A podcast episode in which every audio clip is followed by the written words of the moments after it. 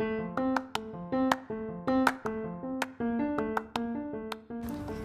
さんこんにちは。馬好き海外フリーランスのゆりえです。この番組では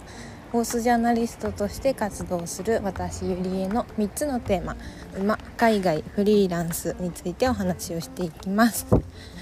さて今回はですね馬のお話です。えっと、私はホースセラピーっていうあの分野を専門に、えっと、今いろいろ活動をしているんですけども、まあ、その中で結構ホースセラピーってあの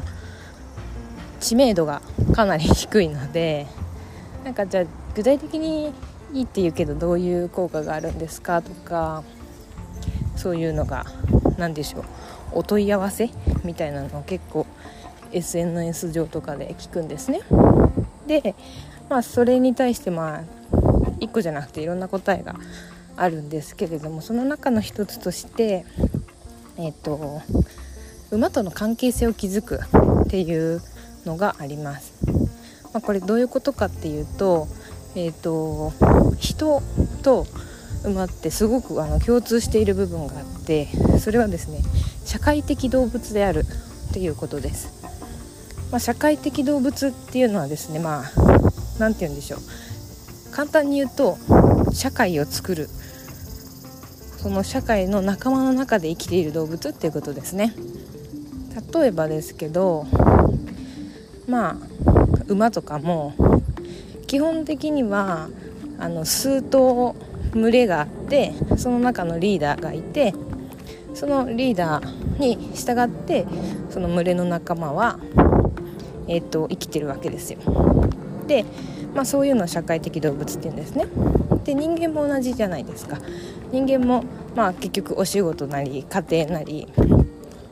誰かと関わって生きていて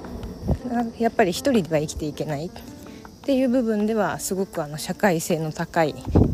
動物が人間なんですね。なので、まあ、こういう何て言うんでしょう、まあ、もちろん1人が好きとか1人の方が落ち着くっていう人もいますけどそれでもやっぱり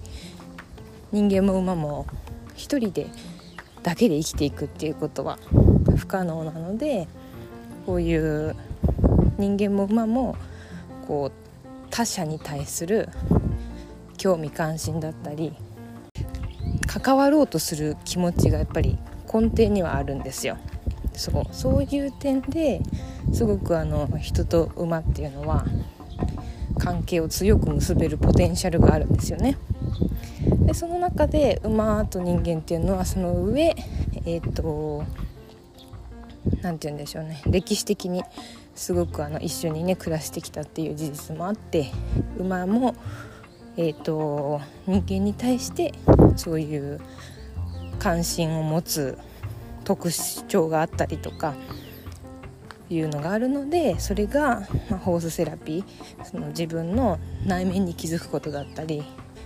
えーと、自分のこう例えばストレスに対する対処法を学ぶ方法として、まあ、馬を利用するっていうことができるっていうわけなんですよ。はいまあ、なので社会的動物ってあの馬以外にも人以外にも、まあ、犬とかももちろんそうですよね。犬っていう動物も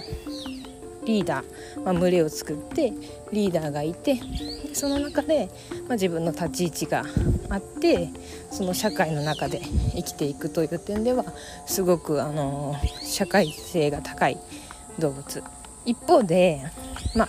猫とかは結構、まあ、どちらかというと1人ですよね。うん、そうそう。あんな感じでちょっと